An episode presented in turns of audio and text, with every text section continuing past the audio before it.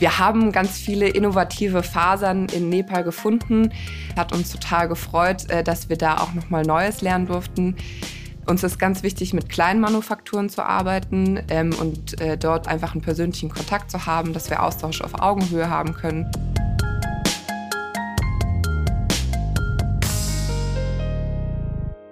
Hallo und herzlich willkommen zu Gutes Klima am Tisch, einem Podcast über Nachhaltigkeit, Klima, Ernährung und damit immer wieder auch über die Frage, wie eine bessere Zukunft aussehen könnte. Ich bin Gina Enslin und ich mache diesen Podcast zusammen mit Vegans, den ExpertInnen für klimafreundliche vegane Ernährung. Und ich freue mich auf meine Gästin in dieser Folge. Das ist Maren Demand. Maren Demand ist Gründerin von Mutu und das ist ein Shop, der Schals, Decken, Mützen und Taschen verkauft, die in Nepal vor Ort von Hand gemacht werden. Wie es dazu gekommen ist und was das Ganze jetzt mit Nachhaltigkeit zu tun hat, darüber sprechen wir miteinander. Und ich freue mich sehr, dass du da bist. Hallo Maren. Hallo Gina, vielen Dank für die Einladung zum Podcast. Ich habe mich schon die ganze Zeit sehr drauf gefreut. Ja, cool, ich auch. Wann warst du zum ersten Mal in Nepal? Und vielleicht gibt es eine Erinnerung, die dir besonders von, diesem, von dieser Reise geblieben ist. Das erste Mal in Nepal war ich 2010. Da war ich 19 Jahre alt und war für mehrere Monate im Himalaya.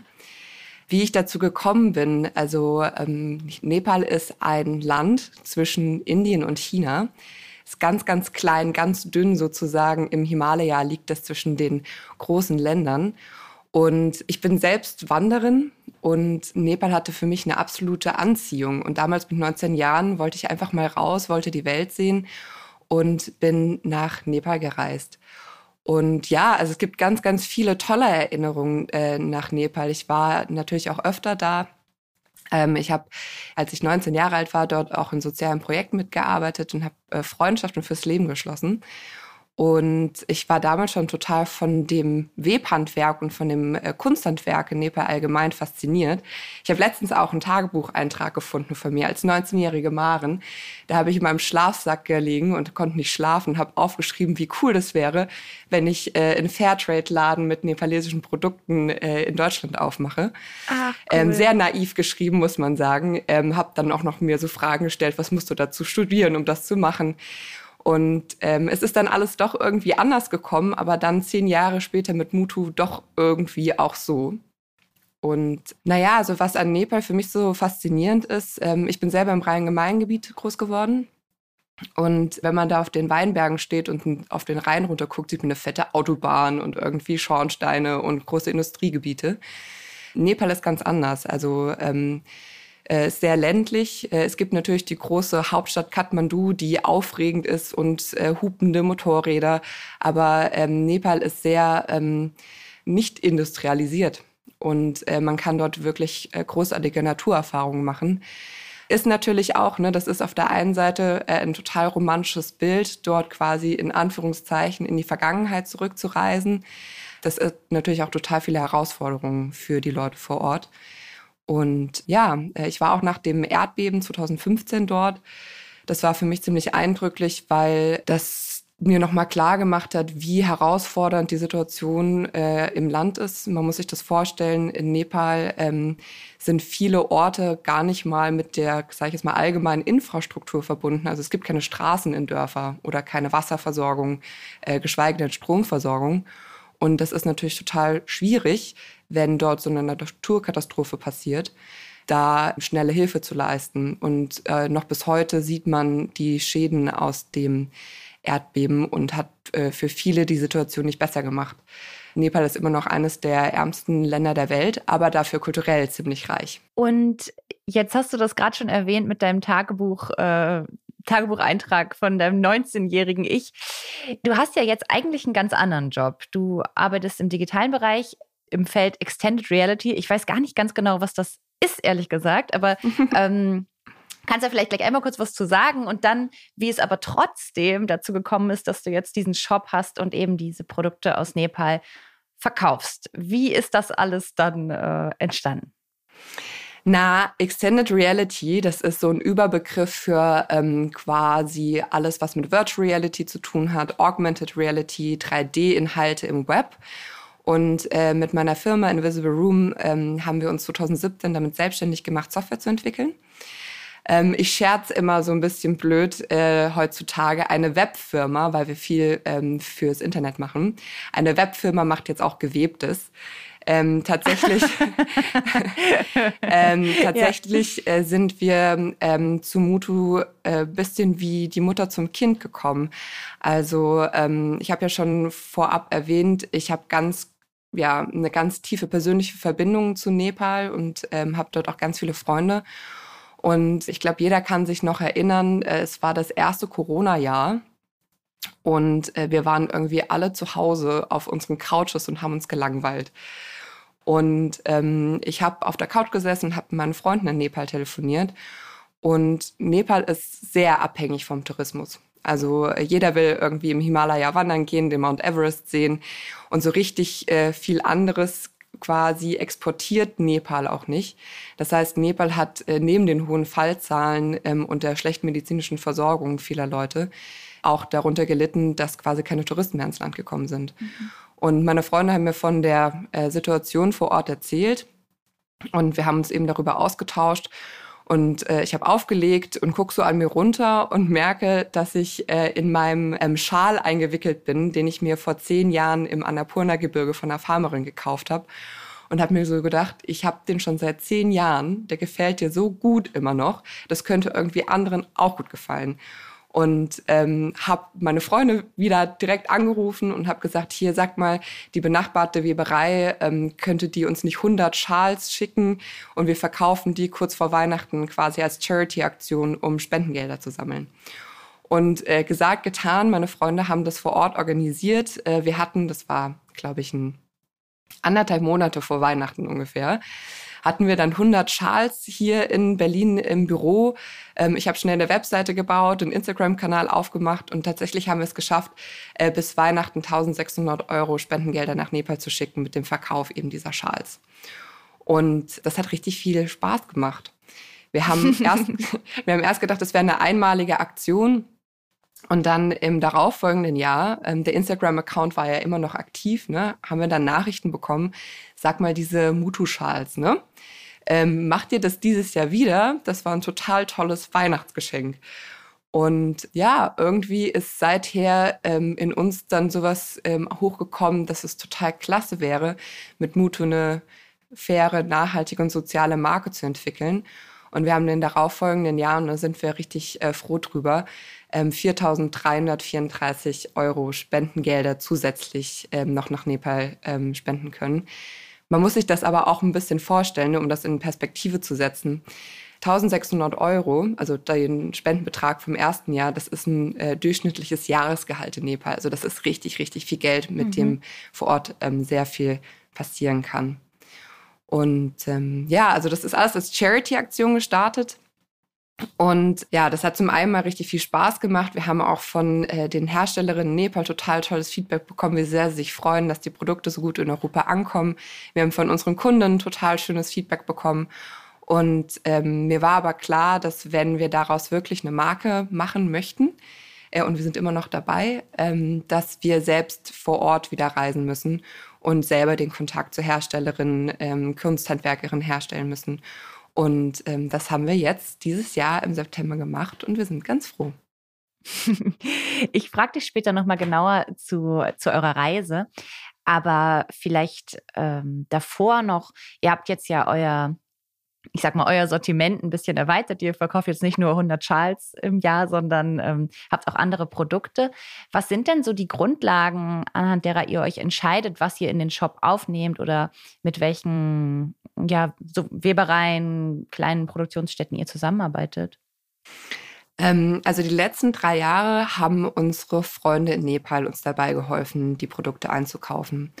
Und das war super, ähm, aber uns hat der direkte Kontakt zu den Herstellerinnen gefehlt. Das lag einmal natürlich in der Sprachbarriere, aber auch, weil mit Videocalls und irgendwie ähm, hin und her Telefoniererei und die Sachen nicht anfassen können und nicht ähm, quasi wirklich ähm, sich gegenseitig in die Augen schauen. Das wollten wir ändern. Und als wir jetzt im September in Nepal waren, haben wir uns natürlich vorab überlegt, was sind unsere Kriterien für Produkte, die wir mit in den Shop aufnehmen wollen. Und wir wollen auf jeden Fall ähm, Handwerksarbeit ähm, oder Kunsthandwerk in Nepal bewahren. Wir wollen umweltbewusste Methoden vor Ort in der Produktion unterstützen. Ähm, wir wollen keinerlei Kompromisse in Qualität machen. Äh, uns ist es ganz wichtig, organische Fasern und Farben zu verwenden. Ähm, ich finde das einfach eine richtig gute äh, Sache, der Gedanke, dass wenn ich meinen Mutu-Schal in den Wald werfe, dass der in, ein paar Jahren einfach nicht mehr da ist, also dass restlos nichts übrig bleibt. Mhm. Wir wollen die Produktkette nachvollziehen können. Das heißt, ähm, uns ist ganz wichtig, nicht nur die Kunsthandwerkerin zu kennen, sondern auch zu wissen, woher bekommen sie ihre Fasern. Da sind wir jetzt in der Recherchereise äh, zum Glück an ganz tolle Herstellerinnen geraten, die da sehr transparent drüber sind. Ähm, wir sind da, äh, müssen da auf jeden Fall tiefer einsteigen. Wir haben so tolle neue Fasern, wie zum Beispiel die Bananenfaser kennengelernt, äh, wo wir äh, noch ähm, eine vertiefte Recherche anstellen wollen. Ja, aber darüber möchte ich später richtig viel mehr erzählen noch. Und genau, also wir haben ganz viele innovative Fasern in Nepal gefunden. Das hat uns total gefreut, äh, dass wir da auch noch mal Neues lernen durften. Uns ist ganz wichtig, mit Kleinmanufakturen zu arbeiten ähm, und äh, dort einfach einen persönlichen Kontakt zu haben, dass wir Austausch auf Augenhöhe haben können. Und was ich ganz großartig finde, wir haben es überhaupt nicht drauf ausgelegt, aber die meisten Herstellerinnen, mit denen wir zusammenarbeiten, sind von Frauen geführt ähm, das hat sich irgendwie so ergeben und ähm, ich finde das ganz großartig, dass da Frauen in Nepal ähm, äh, das Zepter so in die Hand nehmen und da richtig gute Sachen machen. Faire Arbeitsbedingungen sind natürlich ein Kriterium. Ähm, wir haben vor Ort 25 verschiedene Produzentinnen besucht und haben da auch ein riesiges Gefälle von Arbeitsbedingungen kennenlernen dürfen ähm, und haben uns natürlich ähm, für die entschieden, die gute Arbeitsplätze haben, äh, wo faire Löhne gezahlt werden äh, und auch die ähm, Umgebung eben eine ist, äh, wo man sagt, okay, das ist äh, nach Standards, die wir uns ähm, auch für uns wünschen würden. Und worüber wir ganz froh sind, dass ähm, jeder, äh, jede Herstellerin, mit der wir zusammenarbeiten, auch selbst sozial engagiert sind. Ähm, also alle haben ähm, quasi nicht nur die Produktion, sondern äh, wollen selber noch äh, einen eigenen Impact äh, für ihre Communities leisten. Naja, und äh, zu guter Letzt ist uns ganz wichtig, dass wir uns mit unseren Herstellern auch gut verstehen, also Sympathie, weil das ist ja alles Lebenszeit und wir finden das einfach schön, wenn wir ähm, eben mit den Leuten auch eine wirklich persönliche Beziehung aufbauen. Das Design und die Authentizität der Produkte ähm, da haben wir natürlich einen eigenen Geschmack, ähm, aber wir reden da gar nicht so viel rein, ähm, sondern das nepalesische Design ist so minimalistisch schick von sich aus. Und äh, die Produzentinnen haben da wirklich ähm, ja, ganz tolle eigene äh, Ideen und Designs. Und was wir sehr, sehr gerne machen, ist, dass wir auf Instagram die Mute-Community fragen. Also wir haben zum Beispiel bei Farbauswahlen haben wir Polls gemacht, welche Farbe gefällt euch am besten. Cool. Ja. Und da sind wir richtig dankbar, äh, dass wir da so tolles Feedback bekommen. Und welchen Impact hat eure, hat euer Projekt für die Menschen vor Ort in Nepal, also für die Menschen, die das, ähm, mit denen ihr, von denen ihr das kauft im Endeffekt? Wie wirkt sich das aus? Oder auch vielleicht, was ist, was wünscht ihr euch, wie sich das auswirkt? Was ist, habt ihr da eine Zielsetzung drin? Wir wünschen uns, dass wir einen positiven Impact auf mehreren Ebenen ähm, erreichen können. Also zum einen mal generieren wir natürlich Spendengelder. Wir haben in den letzten drei Jahren ähm, das Waisenhaus, in dem ich damals ähm, 2010 gearbeitet habe, unterstützt, mit dem wir heute immer noch befreundet sind. Ähm, das Waisenhaus gibt den Betrieb leider auf äh, aus mehreren Gründen. Ähm, einmal ist ähm, der Betreiber, äh, mein lieber Freund Ananta, gesundheitlich ein bisschen angeschlagen. Äh, und zum anderen, die Kids, die ich damals 2010 kennengelernt habe, sind jetzt mittlerweile erwachsen und alle in Ausbildung. Und wir haben aber ganz viele andere tolle Initiativen in Nepal kennengelernt, ähm, jetzt auch auf unserer Reise, die wir unterstützen wollen. Unter anderem äh, die Initiative äh, Brahmadaya, da geht es darum, ähm, das Kastensystem in Nepal beziehungsweise die Diskriminierung von Kasten ist in Nepal offiziell verboten, aber die Lebensrealität äh, vor Ort sieht ganz anders aus. Und ähm, es gibt viele benachteiligte Gruppen in Nepal, die kaum Zugang zu Bildung haben. Und wir haben eine Initiative kennengelernt, die das quasi durch verschiedene ja, Maßnahmen ändern möchte. Die möchten wir dieses Jahr unterstützen. Uns ist es besonders wichtig, dass wir ähm, lieber mehrere kleine Initiativen, die von Nepalesinnen ähm, quasi organisiert werden, unterstützen, als große Initiativen, einfach nur, weil wir kritisch nachfragen können, was mit dem Spendengeld passiert, weil wir den Impact irgendwie auch direkt sehen können mhm. und weil ich glaube, dass viele Nepalesinnen auch eine eigenständige Vision von einem besseren Leben in Nepal haben und ja, quasi vor Ort es eigentlich am besten wissen.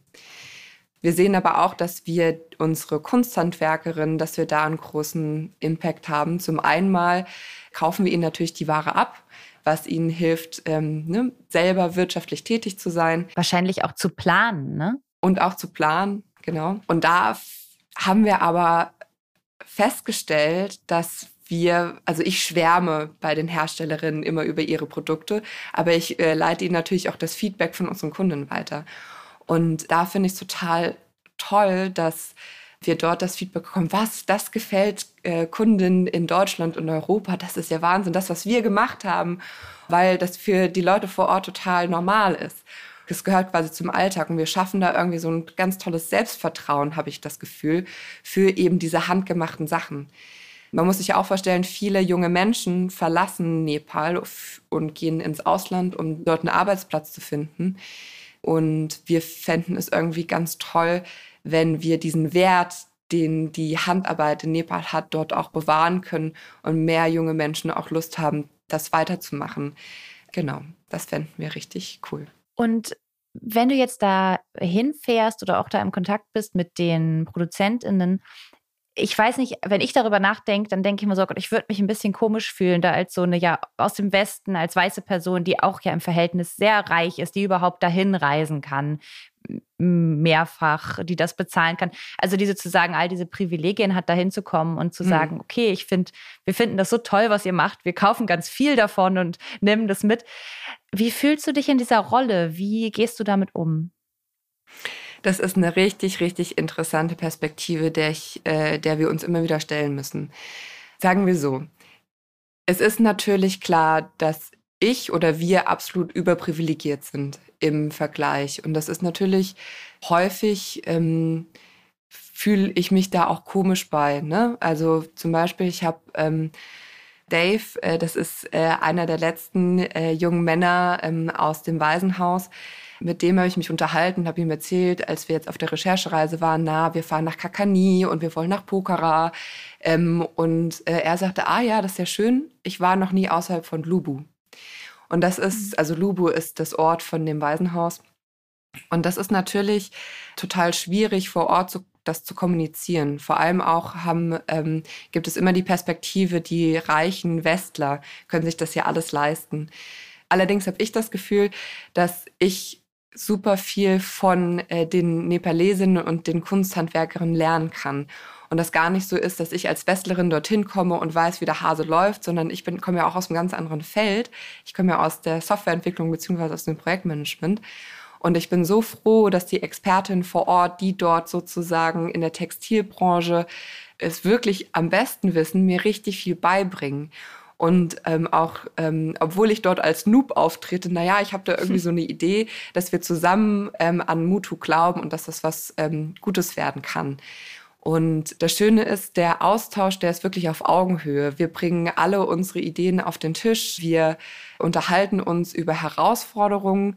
Das finde ich ist eine ganz schöne Sache, dass äh, die Herstellerinnen, mit denen wir jetzt arbeiten, nicht sagen, alles ist überhaupt kein Problem, weil in der Regel ist es dann ein Problem, sondern dass Probleme transparent angesprochen werden, dass wir versuchen rauszufinden zusammen, wo drückt wo und drückt überhaupt der Schuh und wie können wir das irgendwie lösen.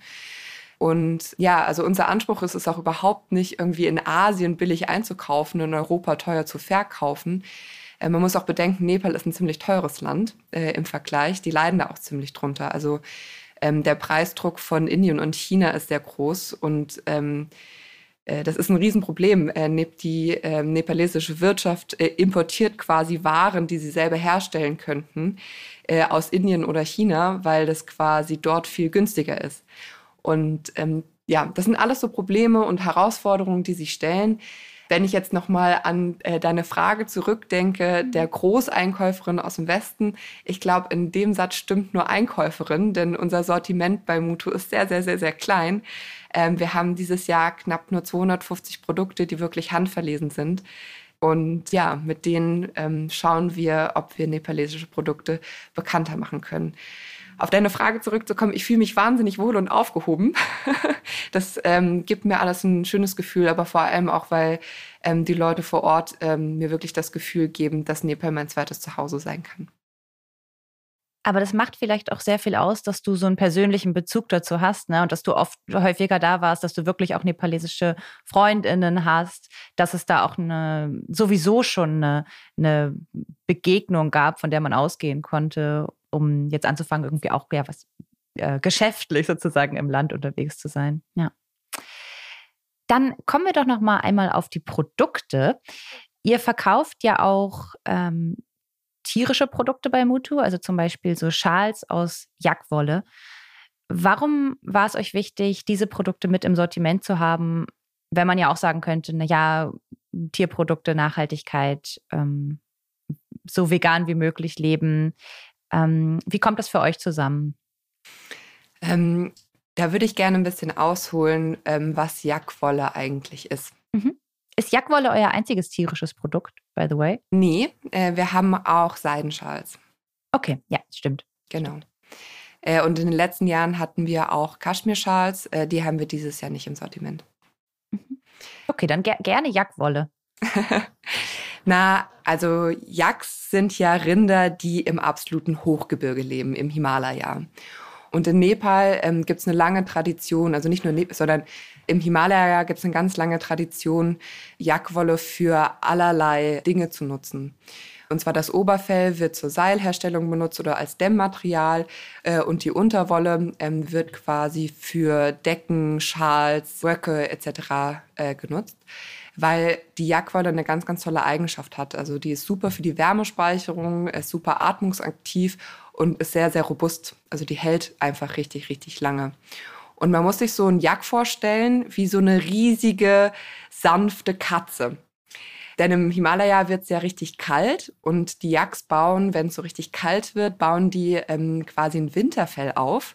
Und wenn es dann ein bisschen wärmer wird, dann verlieren sie wie die Katzen dieses Winterfell und ähm, das wird ihnen dann ausgekämmt.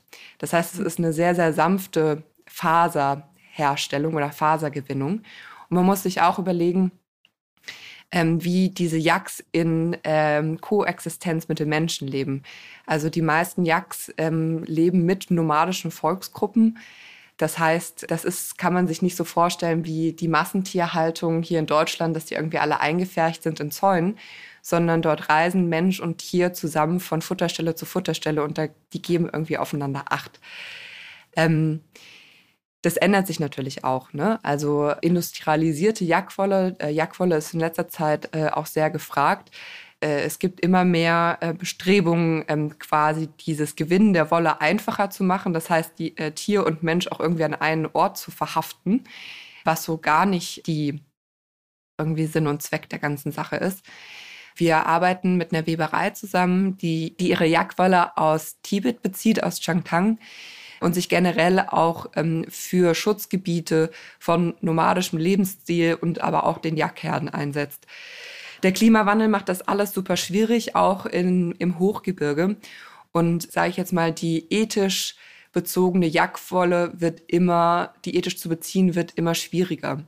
Auch als wir auf der Recherchereise in Nepal waren, haben wir uns auch vermehrt damit auseinandergesetzt, können wir ein rein pflanzliches Produkt oder ins Sortiment aufnehmen und haben da den Bambusschal entdeckt, der ähm, auch pflanzlich gefärbt werden kann. Also ähm, nicht chemisch, sondern mit Pflanzen aus dem Himalaya.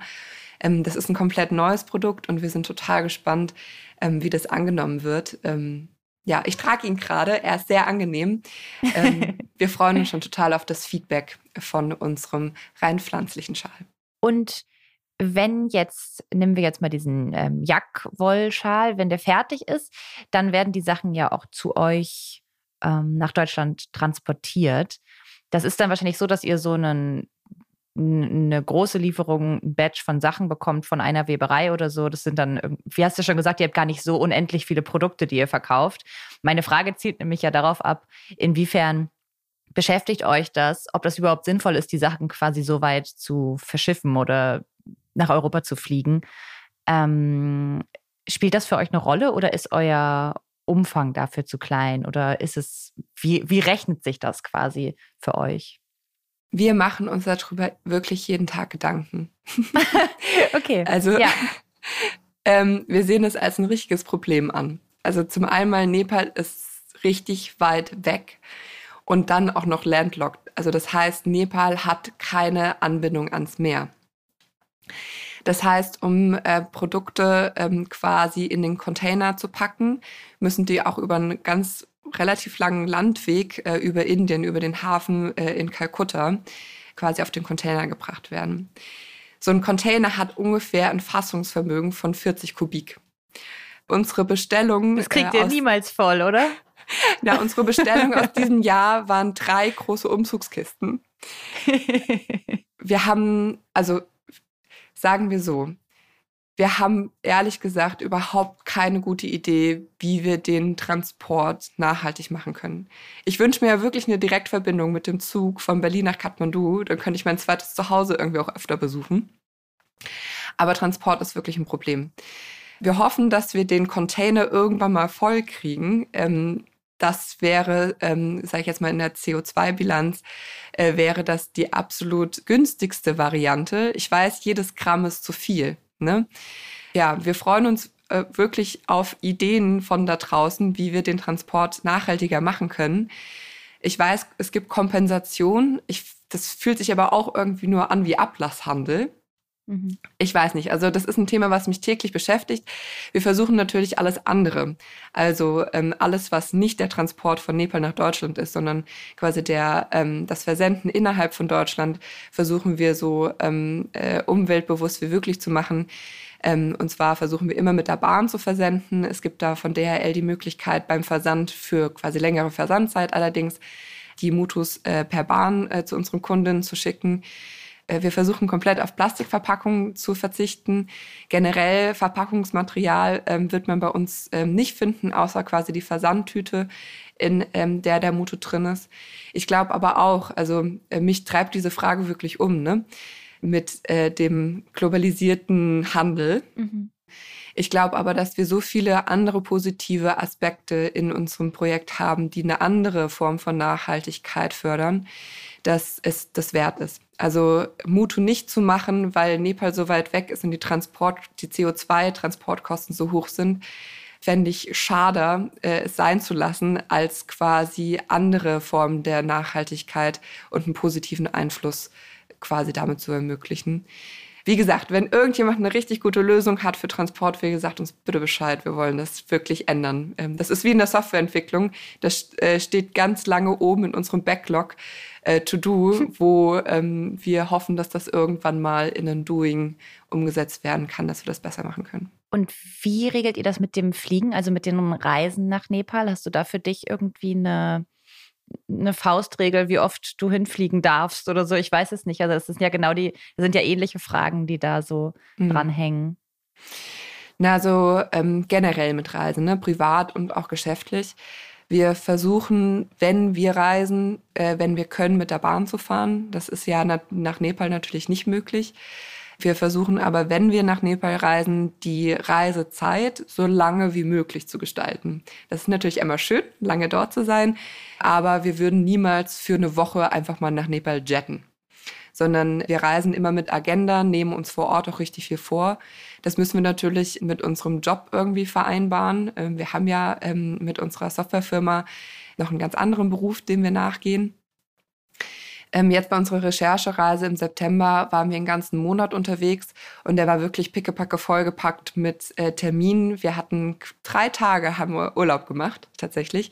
Sonst haben wir Leute getroffen, äh, Termine organisiert, ähm, haben Fasern recherchiert, haben Webereien besucht, äh, Strickereien besucht, haben uns vor Ort um alles gekümmert, was eben äh, wir vor Ort machen mussten und sind dann äh, wirklich mit richtig viel geschafft, wieder nach Deutschland zurückzukommen. Äh, wir müssen natürlich ähm, nochmal auf Recherchereise gehen, gerade wenn es um innovative Fasern geht, die wir in den letzten Zügen unserer Recherchereise dort kennengelernt haben. Und auch da wollen wir versuchen, eben so lange wie möglich dort zu bleiben. Und wie war das auf eurer Reise, die ihr jetzt im September gemacht habt? Ist alles einfach super smooth gelaufen oder gab es auch so Momente, wo ihr dachtet, oh, das haben wir uns irgendwie anders vorgestellt oder das ist jetzt ähm, herausfordernd oder da haben wir nochmal was ganz neu auch verstanden vielleicht? Wir haben richtig viel neu verstanden. Also ich meine, ich war schon öfter in Nepal, ähm, aber niemals mit dem Fokus auf, wir wollen eine faire, soziale und nachhaltige Marke irgendwie daraus entwickeln, was wir hier vor Ort finden, sondern einfach nur als Freundin, äh, als Interessierte. Äh, und ähm, dadurch, dass wir da nochmal richtig tief eingestiegen sind, haben wir ähm, ein besseres Verständnis dafür bekommen, wie Dinge miteinander zusammenhängen und auch ein besseres Verständnis dafür bekommen, wie wir äh, mit den Herstellerinnen zusammen funktionieren können. Wir haben jetzt ja fünf beziehungsweise sechs äh, neue Herstellerinnen für Mutu gefunden und wir müssen uns natürlich auch erstmal einspielen. Die Weberei, mit der wir die letzten drei Jahre zusammengearbeitet haben, äh, die hat leider aufgehört. Was ganz, ganz ähm, bezeichnend war, war, dass wirklich diese Herstellerinnen und deswegen haben wir uns auch, auch am Ende für sie entschieden, ganz transparent Herausforderungen angesprochen haben. Ähm, sagen wir so, Nepal ist ein sehr kundenorientiertes Land. Und häufig werden Probleme von einem weggehalten. Und es wird immer gesagt, es ist überhaupt kein Problem, das schaffen wir alles. Ähm, aber genau dann weiß man, ähm, dass man da vielleicht nochmal nachfragen muss. Und äh, mit den Herstellerinnen, mit denen wir jetzt arbeiten, äh, das war wirklich so viel also es wurden Probleme transparent benannt. Wir haben zusammen versucht, noch Lösungen zu finden. Und äh, das war ein total schöner Austausch. Ich komme ja auch aus einem ganz anderen Feld, also Textilproduktion, Verkaufen physischer Produkte, Aufbauen einer in Anführungszeichen Modemarke. Da renne ich immer wieder in Überraschungen rein, Dinge, die ich mir auf jeden Fall drauf schaffen muss. Ich lerne nie aus, ich lerne jeden äh, Tag was dazu. Und äh, zum Beispiel sowas wie Versandtiming. Äh, wir waren im September in Nepal. Wir wollen natürlich auf jeden Fall das Weihnachtsgeschäft mitnehmen. Das hat vor Ort ähm, alles länger gedauert als gedacht. Äh, in Nepal greift das Dengue-Fieber gerade um sich. Viele Herstellerinnen lagen quasi in der Produktionszeit auch flach. Keine Sorge, denen geht's allen wieder gut. Aber wir haben natürlich auch ähm, irgendwie nicht daran gedacht, dass in Nepal gerade im Oktober die Zeit ist, wo irgendwie zwei Wochen lang das wichtigste Festival quasi äh, so wichtig wie für uns Weihnachten vor Ort ist, wo die Leute einfach frei haben. Und so haben wir unseren Versandtermin ähm, dieses Jahr überhaupt nicht geschafft. Die Produkte sind gerade angekommen und wir sind jetzt äh, ist draußen schon kalt, ein bisschen spät für Mützen, Schals, für das Weihnachtsgeschäft. Aber es gibt in Nepal einen Spruch, der heißt Kegane, what to do.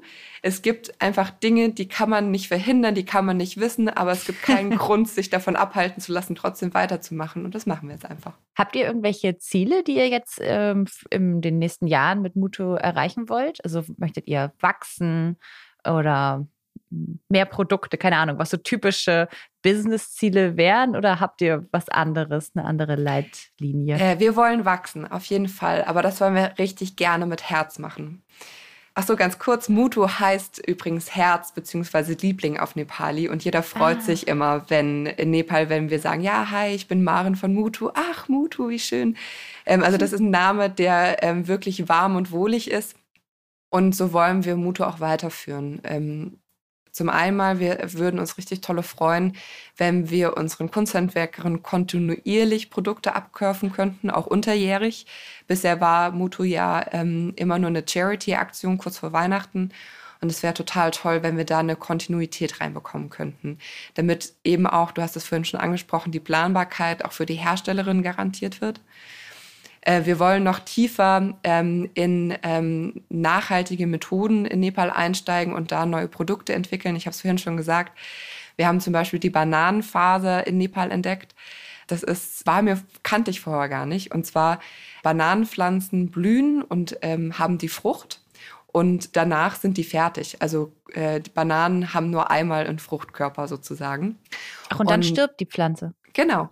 Mhm. Und äh, in Nepal äh, haben wir die Bananenfaser entdeckt. Die wird aus der Staude der Banane gewonnen, nachdem sie die Frucht getragen hat und bietet äh, eine total tolle Zweitnutzung für die Pflanze und ist auch wieder eine organische Faser, hat auch richtig großartige Eigenschaften. Und wir würden uns total freuen, wenn wir quasi diese nachhaltige Methode in Nepal weiter fördern könnten und neue Produkte eben auch mit Bananenfaser entwickeln könnten. Und wir haben in Nepal ähm, eine Meisterin des natürlichen Färbens kennengelernt. Die verzichtet äh, komplett auf chemische Färbung, sondern färbt nur mit Pflanzen, äh, die sie äh, in ihrer Nachbarschaft und auch im Himalaya findet. Und alles, was wir äh, mit natürlichen Mitteln machen können, wollen wir auch machen und äh, so weit wie möglich auf Chemie verzichten. Und da wollen wir natürlich auch rein investieren. Und um zu investieren, brauchen wir natürlich ähm, Kapital. Ähm, und Kapital, dafür müssen wir wachsen. Wir haben in den letzten ähm, drei Jahren quasi pro bono Mutu aufgebaut. Äh, wir haben ähm, mit Gewinnen aus unserer Softwarefirma investiert und haben auch mit den Einnahmen von Munu, äh, Mutu knapp 38 Prozent der Gewinne wieder zurück nach NEPA gespendet. Wir müssen äh, uns ein bisschen überlegen jetzt für die, ähm, äh, ja, für die folgende Zeit, wie wir diesen Spagat schaffen. Also wie wir wirtschaftlich werden können, gleichzeitig aber auch noch ähm, Spendengelder äh, generieren können, wie wir investieren können. Ähm, und momentan befinde ich mich so ein bisschen in so einem Henne-Ei-Prinzip äh, von Zeit, Geld und Herz. Äh, ich glaube aber ganz sicher, dass wir das hinbekommen und noch viel mehr ich habe das Gefühl, dass äh, wir da gerade eine richtig schöne Sache, mache, äh, Sache machen, die toll ist für alle Beteiligten. Also äh, unsere Nepalesinnen, unsere Kunden ähm, und auch ähm, ja, über Textilhandwerk äh, hier in Deutschland zu berichten, um dafür äh, Bewusstsein zu schaffen, was das alles bedeutet. Und genau, ich bin gespannt, ähm, wie das wird. Ja, das klingt auch richtig spannend, wirklich. Ähm, ich komme mal damit zu meinen, so meinen letzten Abschlussfragen, die ich immer stelle. Du hast jetzt dazu gerade eigentlich schon viel gesagt, wie ihr Mutu weiterentwickeln wollt in den nächsten Jahren und auch was Nachhaltigkeit angeht, weil wir ja wissen, dass diese 2020er Jahre, die wir gerade erleben, auch im Kampf gegen den Klimawandel ganz entscheidend sind. Hast du selber neben deinen ganzen Sachen, die du so machst, auch noch persönlich irgendwie Sachen, die du erreichen willst, wenn es um Nachhaltigkeit und Klimakrise geht in, der, in den nächsten Jahren? Hast du so jetzt mal abseits vom Shop und abseits von der Arbeit so eigene Ziele für dich? Hm, ich, also für mich ist es total schwer, Job und äh, Privates zu trennen. Ich glaube, das geht so ein bisschen Hand in Hand. Ähm, also was wir jetzt kennengelernt haben durch Mutu, ist erstmal einen Einblick, wie globalisierter Handel funktioniert. Und das hat mich persönlich sehr beeinflusst für mein eigenes Konsumverhalten. Zum einen mal, ich habe, ich lerne ja jeden Tag, aber ich habe auch schon ein bisschen Wissen jetzt darüber aufgebaut und hat äh, für mich auch quasi die Aufmerksamkeit der, äh, darauf gerichtet, nicht einfach mir was bei äh, Amazon zu bestellen, was einmal durch die halbe Welt gereist ist, ähm, sondern auch zu gucken, was ist da drin, wie wird das hergestellt, muss das äh, von weit weg äh, angeliefert bekommen, wie viele Zwischenstationen macht dieses Produkt. Ich würde gerne mehr darüber sprechen, welche Erfahrungen wir jetzt mit Mutu gemacht haben, weil ich glaube, dass dieses Bewusstsein für, sind da gute Sachen drin, ist das gut verarbeitet, hält das auch für eine lange Weile, ähm, würde ich richtig gerne mehr darüber sprechen. Mhm. Na, für mich persönlich, ich bin selber Vegetarierin schon seit eigen, äh, einigen Jahren mit einem großen Hang zu veganen Produkten. Also Kuhmilch schmeckt mir überhaupt nicht mehr. Nur bei Parmesan werde ich schwach. ich würde äh, richtig gerne, also für Mutu schaffen wir es schon, Plastik aus meinem Leben verbannen. Das ist äh, für Mutu einfach, für ähm, mein Privatleben super, super schwer. Ich glaube, da kann ich richtig viel noch besser machen. Und ähm, ich ja, habe vor fünf Jahren mein Auto abgeschafft ich bin äh, mehr oder weniger glücklich mit der Bahn, aber immer sehr glücklich auf dem Fahrrad. Genau. Ich würde mir für die Zukunft wünschen, mehr Energie aus Solar zu beziehen. Wir haben in unserer Softwarefirma ähm, Projekte für die Solarindustrie äh, gemacht und haben äh, dort zum Beispiel das Mieterstrommodell kennengelernt, was ja, ich fände es cooler, also ich fände es richtig cool, wenn wir es in Zukunft schaffen, auch Mietwohnungen mit Solarstrom auszustatten. Mhm. Würde gern selber mehr Gemüse anbauen, wir haben dieses Jahr 7,5 Kilo Tomaten auf dem Balkon gehabt. Das würde ich gerne ausbauen. Und ja. Das ist ja schon einiges. ich weiß nicht, also es macht auch alles Spaß. Ähm, also ja. sich damit auseinanderzusetzen und zu gucken, was, was kann man selber machen. Äh, das macht auch irgendwie alles Spaß. Mein Leben hat sich bereichert durch, viel, durch die Maßnahmen, die wir so ergriffen haben, auf jeden Fall. Und ähm, meine liebste Abschlussfrage in diesem Podcast. Äh, was ist euer oder dein, was ist dein liebstes Familienrezept? Was isst du richtig gerne? Mm, wir kommen ja gerade aus Nepal. Äh, und da gibt es ein Gericht, das heißt Dalbat. Ganz kurz, also äh, für alle Vegetarier und Veganer, Nepal ist das absolute Schlaraff Schlaraffenland. Es gibt kaum äh, tierische Produkte wie Milch, Joghurt und so. Das findet man ganz, ganz selten. Und äh, also Fleisch wird hauptsächlich zu Festen und dann auch nur von der Minderheit gegessen. Also quasi der Standard ist vegetarisch-vegan. Mhm. Mhm. Und Dalbat, das ist ein Gericht ähm, aus Reis, Linsensuppe und immer wieder verschieden gewürzten Gemüse. Und da gibt es Soja-Chunks, heißen die. Die gibt es auch hier in Deutschland. Die sind hier leider nur sehr, sehr teuer, wie ich finde. Soja-Chunks sind so lecker, weil man die verschieden würzen kann und so eine ganz, ganz geile Textur irgendwie haben. Und also Dalbat wird in Nepal zum Frühstück und zum Abendessen gegessen. Da kommt auch der Spruch her, Dalbat Power 24 Hour. Ähm, man muss sich den immer mal wieder äh, anders zubereiten, damit man den nicht über hat.